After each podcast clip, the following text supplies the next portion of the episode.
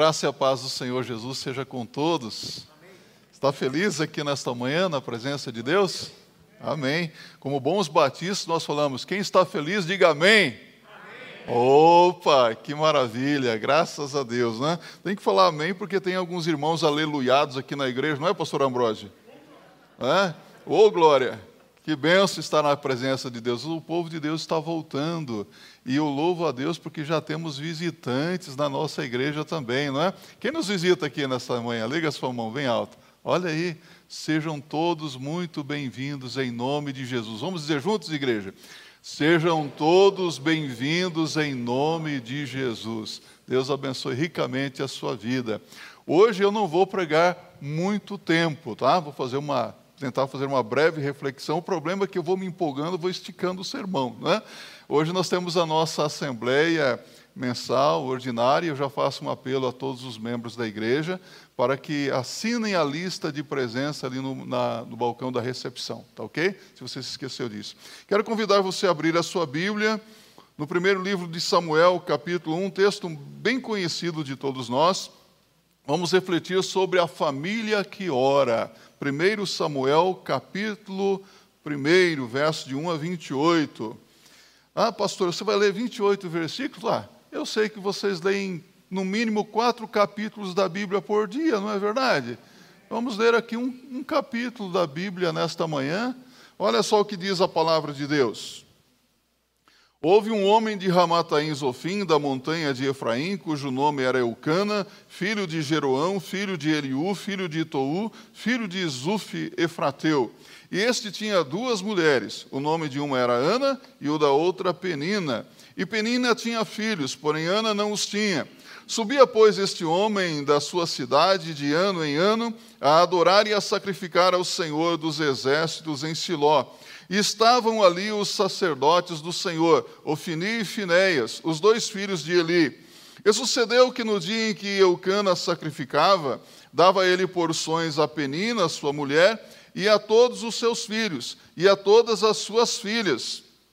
Porém, a Ana dava uma parte excelente, porque amava Ana, embora o Senhor lhe tivesse cerrado a madre. E a sua rival excessivamente a provocava para irritar, porque o Senhor lhe tinha cerrado a madre. E assim fazia ele de ano em ano, sempre que Ana subia à casa do Senhor, a outra a irritava, por isso chorava e não comia. Então Eucana, seu marido, lhe disse: Ana, por que choras? E por que não comes? E por que está mal o teu coração? Não te sou eu melhor do que dez filhos?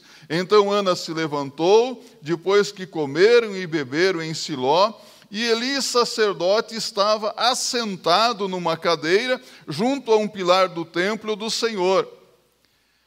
Ela, pois, com amargura de alma, orou ao Senhor e chorou abundantemente, e fez um voto dizendo: Senhor dos exércitos, se benignamente atentares para a aflição da tua serva, e de mim te lembrares, e da tua serva não te esqueceres, mas a tua serva deres um filho homem, ao Senhor o darei todos os dias da sua vida, e sobre a sua cabeça não passará navalha. E sucedeu que, perseverando ela em orar perante o Senhor, ele observou a sua boca, porquanto Ana no seu coração falava, só se moviam os seus lábios porém não se ouvia a sua voz, pelo que Eli a teve por embriagada. E disse-lhe Eli: Até quando estarás tu embriagada? Aparta de ti o teu vinho. Porém Ana respondeu: Não, senhor meu, eu sou uma mulher atribulada de espírito. Nem vinho, nem bebida forte tenho bebido, porém tenho derramado a minha alma perante o Senhor. Não tenhas, pois, a tua serva por filha de Belial, porque da multidão dos meus cuidados e do meu desgosto tenho falado até agora. Então respondeu Eli: Vai em paz, e o Deus de Israel te conceda a petição que lhe fizeste. E disse ela: Ache a tua serva graça aos teus olhos. Assim a mulher foi o seu caminho e comeu, e o seu semblante já não era triste. E levantaram-se de madrugada e adoraram perante o Senhor, e voltaram e chegaram à sua casa em Ramá. E Eucana conheceu Ana, sua mulher, e o Senhor se lembrou dela. E sucedeu que, passando algum tempo, Ana concebeu e deu à luz um filho, ao qual chamou Samuel, porque dizia ela: O tenho pedido ao Senhor. E subiu aquela, aquele homem, Eucana, com toda a sua casa, a oferecer ao Senhor o sacrifício anual e a cumprir o seu voto. Porém, Ana não subiu, mas disse ao seu marido: quando o menino for desmamado, então o levarei, para que apareça perante o Senhor, e lá fique para sempre. E Eucana, seu marido, lhe disse: Faze o que bem te parecer aos teus olhos, fica até que o desmames. Então somente confirme o Senhor a sua palavra. Assim ficou a mulher e deu leite a seu filho, até que o desmamou. E havendo-o desmamado, tomou-o consigo com três bezerros e com efa de farinha e um odre de vinho, e o levou à casa do Senhor em Siló. E era o menino ainda muito criança. E degolaram um bezerro e trouxeram o menino a Eli. E disse ela: Ah, meu senhor, viva a tua alma, meu senhor. Eu sou aquela mulher que aqui esteve contigo para orar ao Senhor. Por este menino orava eu, e o Senhor atendeu a minha petição, que eu lhe tinha feito. Por isso também ao Senhor eu o entreguei por todos os dias em que viver, pois ao Senhor foi pedido e adorou ali ao Senhor. Que linda história, não é? A família que ora. O livro de Samuel inicia a história, o drama de uma família e como foi encontrada a solução para uma situação de grande aflição, uma situação que estava gerando muita tristeza, depressão, aflição no seio daquela família. O ponto alto na vida dessa família foi a oração de Ana. Ana, cujo nome significa graça, compaixão, essa mulher que viveu na época dos juízes se torna uh, um exemplo para muitos de nós que estamos enfrentando alguma aflição na vida, que desejamos alcançar alguma bênção de Deus e ela se torna um exemplo de mulher de oração para cada um de nós. Sabe, o exemplo de uma família que ora é um dos mais marcantes em toda a Bíblia, porque nós cremos, meus irmãos, que uma família que se entrega à vida de oração consegue as bênçãos de Deus. Tudo que as famílias que formam essa igreja, que temem ao Senhor, têm alcançado até hoje, sem dúvida nenhuma, é através do poder da oração. Porque se não for através da oração, da dependência de Deus, as coisas não funcionam direito, não é verdade? Nós precisamos buscar esse direcionamento de Deus na nossa vida, porque nós cremos que o nosso Deus é soberano. Deus é o Deus dos impossíveis. Para Deus não há causa perdida. Para Deus tudo é possível.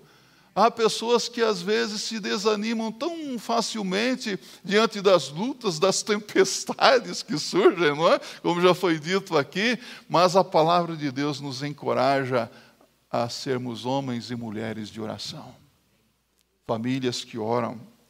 E aqui, meus irmãos, nós veremos os efeitos da oração uma, na vida de uma família que ora. E o primeiro efeito é que a família que ora transpõe a mera liturgia. Diz o texto que havia na cidade de Ramataim, Zofim, um homem cujo nome era Eucana, esse homem tinha duas mulheres, Penina e Ana. E, segundo o código de Hammurabi, a lei de Hammurabi, que foi introduzida a lei de Moisés, é, dava oportunidade para a poligamia naquela época, muito embora os levitas procuravam ensinar o povo a abandonar aquela prática que era desaprovada por Deus. Deus não aprovava aquilo, mas havia essa situação.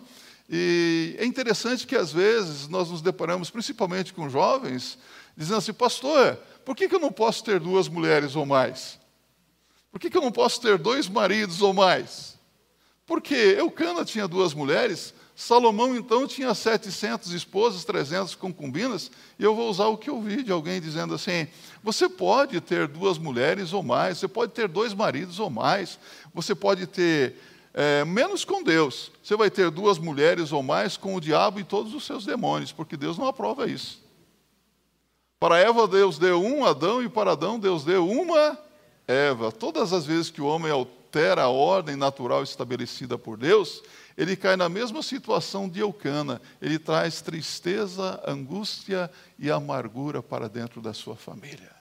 Você já viu isso acontecer em alguns momentos, não é verdade? Então, esse é, o, é a ordenança de Deus. Porém, Eucana, ele é parecido com o marido da sunamita.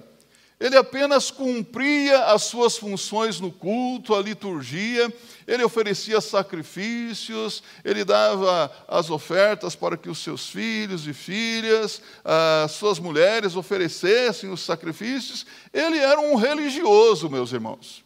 Como muitos homens em nossos dias, eles participam dos cultos, eles cumprem com as suas tarefas religiosas, mas não são verdadeiramente homens de oração não gastam tempo na presença de Deus orando, estão presos às obrigações de culto. Tem muito homem assim, não é? Ah, eu já fui ao culto hoje. Ah, eu já cumpri com as minhas obrigações. E tem gente que diz: eu já fui hoje ao culto, não preciso mais voltar para o culto da noite, ou alguma coisa assim. Semanalmente eu tenho cumprido as minhas obrigações. Mas notemos aqui um segundo efeito na vida de uma família que ora supera o alimento e o amor conjugal. Veja só, Eucana pensava que o alimento e a atenção eram suficientes, mas Ana estava triste e, consequentemente, o seu marido Eucana também vivia triste ao ver aquela situação da esposa.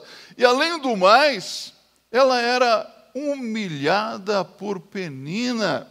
Essa mulher azucrinava a vida de Ana, a irritava diariamente. Imagine só Penina com filhos e filhas.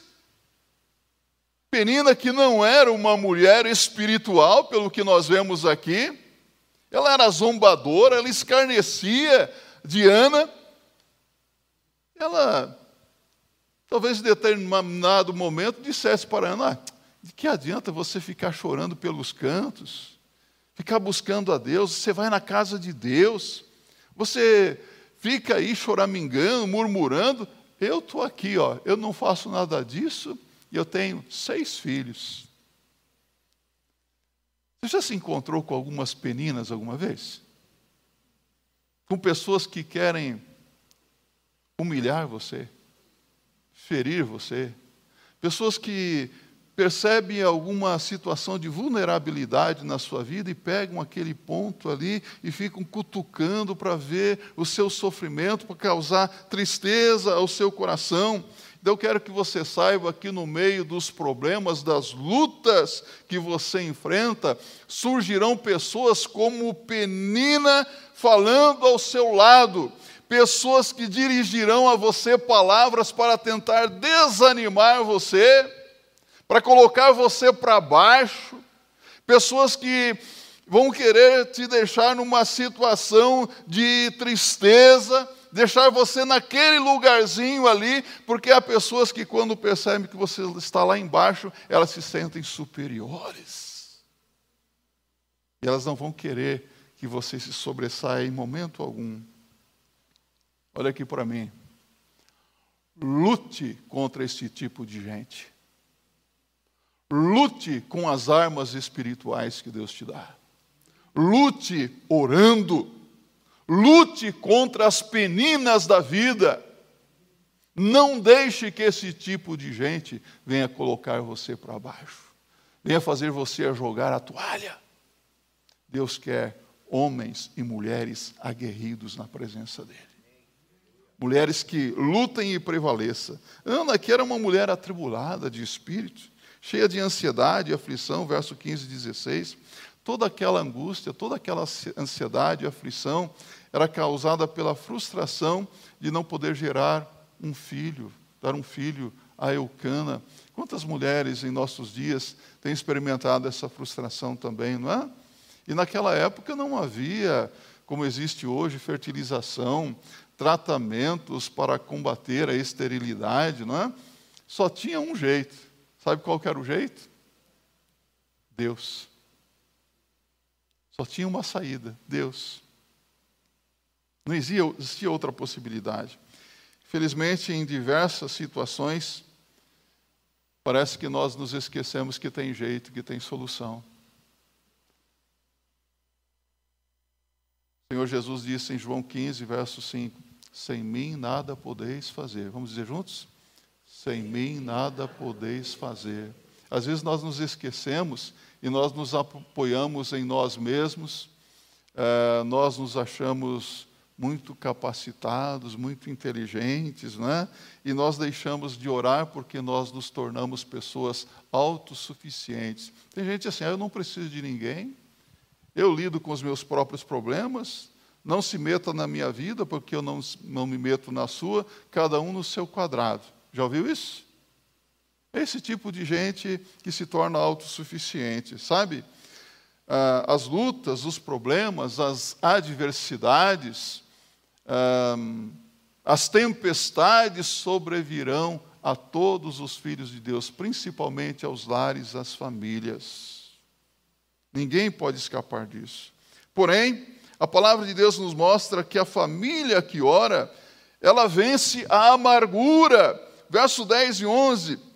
É interessante que, apesar de desejar ardentemente um filho, pela fé, Ana quando ela recebe a benção de Deus, ela o devolve a Deus. Não é isso que acontece? Semelhantemente ao que fizera Abraão, ele entregou seu filho Isaque, o único filho, o filho da promessa, em sacrifício a Deus e foi abençoado também, não é verdade?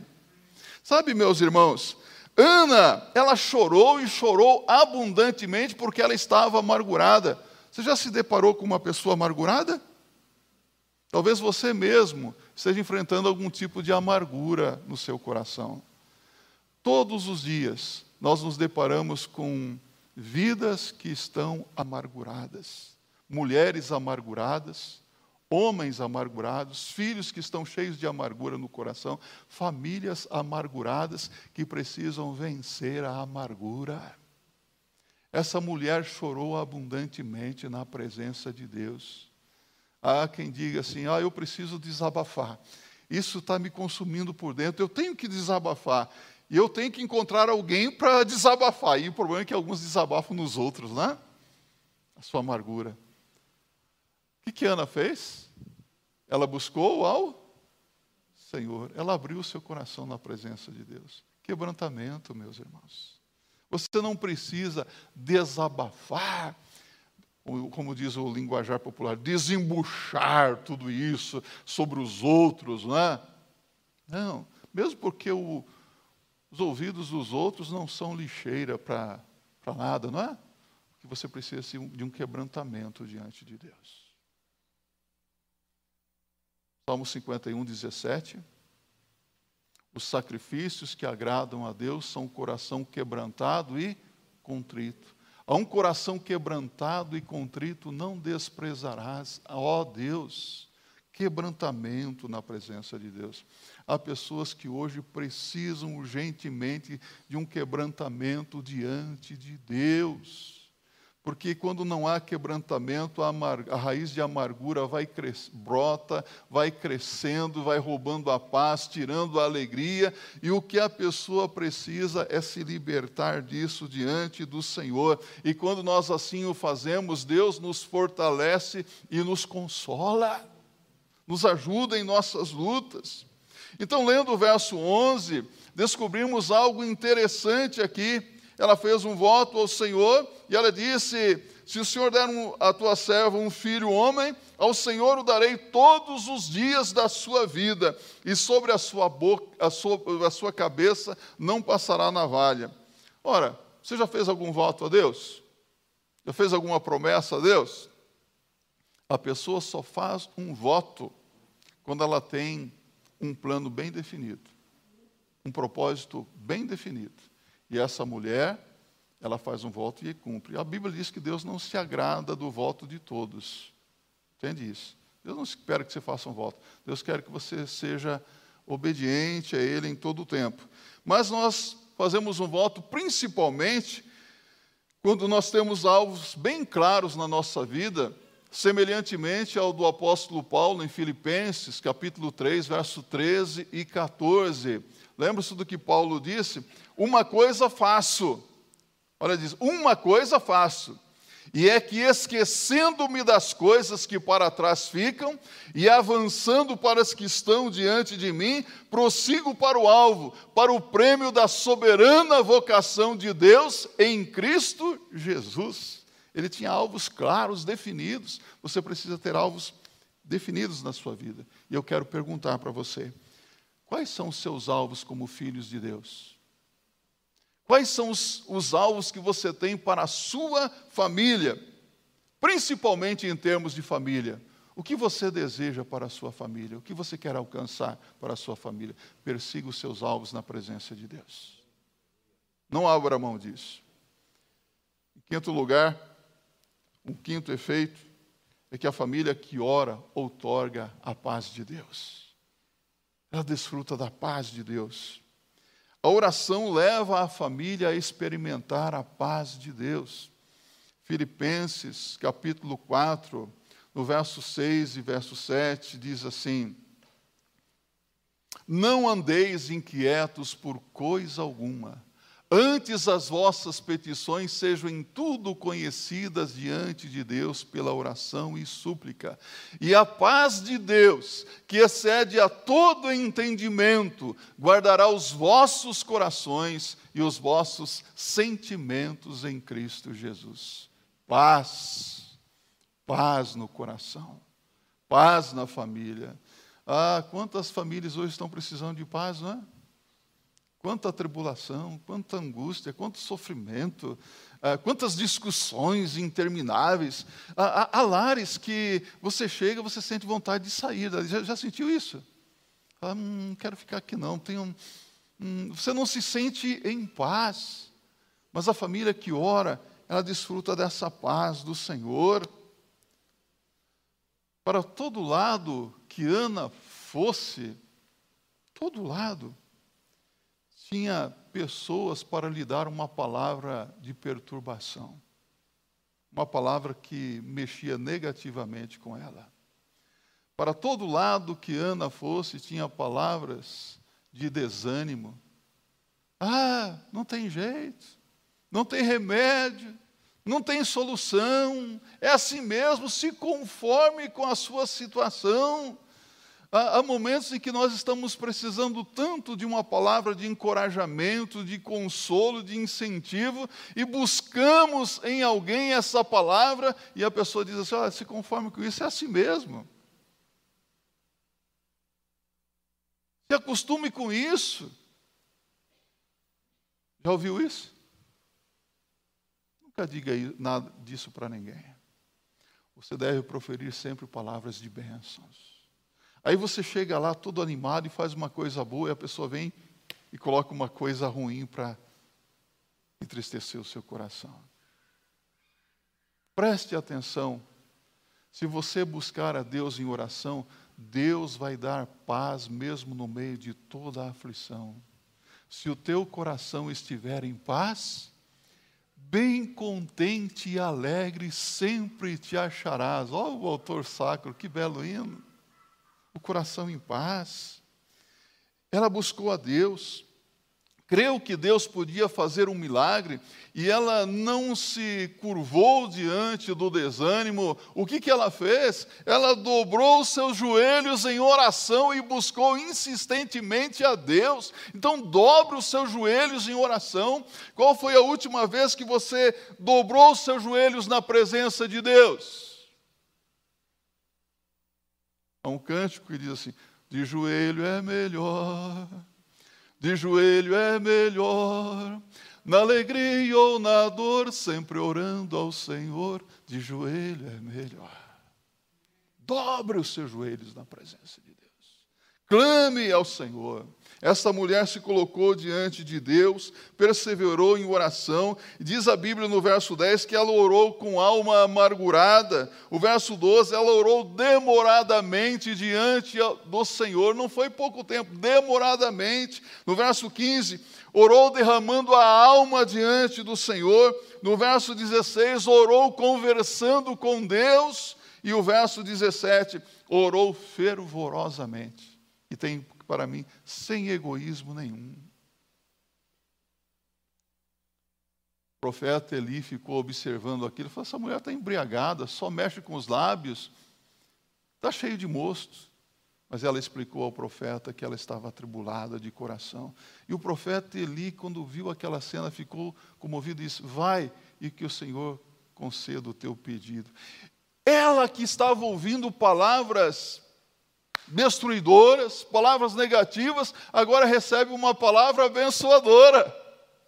Vai, o Senhor conceda o teu pedido. E quando Ana ouve aquilo, o seu coração se enche de ânimo, de confiança, e a Bíblia diz que ela saiu dali, o seu semblante já não era mais triste, acabou a depressão, acabou a tristeza, ela comeu, o seu semblante mudou, porque ela recebeu uma palavra de Deus se prendeu à palavra de Deus.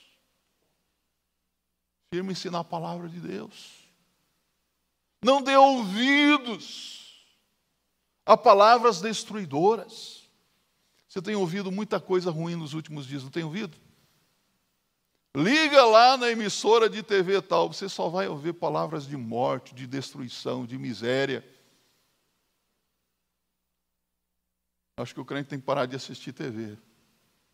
Tem que parar de ficar navegando muito na internet. Tem que se debruçar mais diante de Deus em oração, observar a palavra de Deus, para ter uma postura diferente diante do mundo que está desesperançado. E você pode levar uma palavra de bênção, uma palavra de ânimo para as pessoas. Família que ora experimenta o impossível aos homens. Ana foi curada. Sabe o que Deus fez? Deus curou primeiramente o coração amargurado. E depois Deus curou o ventre de Ana. Deus cura, Deus sara feridas. Há pessoas que estão precisando da cura de Deus para os seus traumas interiores, a cura de feridas interiores. Deus cura emocionalmente, existencialmente, fisicamente e Deus renova as forças espiritualmente. E a Bíblia diz que ela foi para a sua casa e Eucana conheceu a sua mulher, Ana, e Ana engravidou, e Ana, no devido tempo, deu à luz a um filho que chamou Samuel, pedido a Deus. E esse filho amado, desejado, ela, entregou a Deus. Ela levou à casa de Deus. Era uma mulher que cumpria a sua promessa. Cumprir nossas promessas diante de Deus é importante. Nós nos, não devemos nos esquecer da nossa parte quando Deus intervém nas situações difíceis da nossa vida. A melhor coisa que nós podemos fazer, meus irmãos e irmãs, é como Ana, levar os nossos filhos à presença de Deus e deixá-los ali. Você já colocou o seu filho na presença de Deus? Nós precisamos de homens e mulheres de oração, de mulheres que orem pelos filhos, de homens de oração que orem com os seus filhos, de famílias que gastem tempo em oração na presença de Deus. Maio é o mês da família e da igreja. Mais do que uma igreja, nós somos uma família, não somos?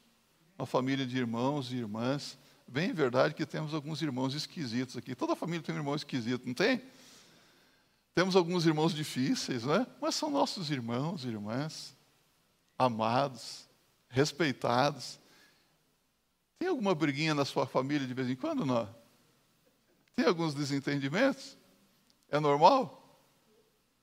Somos igreja, somos família, família de Deus. Ontem foi o dia da família. Hoje estou pregando sobre a família que ora. Sua família é uma família abençoada realmente? A bênção de Deus vem através da oração, meus irmãos. Vem através da leitura da palavra de Deus dentro do lar.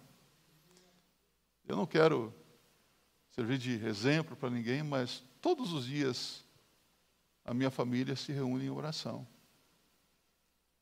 Todos os dias. Para a glória de Deus. Nesse tempo de pandemia ficou mais fácil orar juntos, não é verdade? Você tem feito isso na sua casa? Ore, busque ao Senhor em oração. Então, nós não podemos alcançar as nossas petições sem primeiro nos alimentar da palavra de Deus, das promessas de Deus. As pessoas ao seu redor, preste bem atenção nisso. As pessoas ao seu redor que estão amarguradas sempre têm uma palavra negativa para você. Sempre tem uma, uma palavra de desânimo para você. Mas você deve se firmar na palavra de Deus, nas promessas de Deus. E ajudar essas pessoas também com palavras de bênção. A partir da palavra final do profeta, ela parou de chorar, parou de resmungar, parou de reclamar, parou de ficar triste, deprimida e foi para a luta. Que mulher lutadora, né?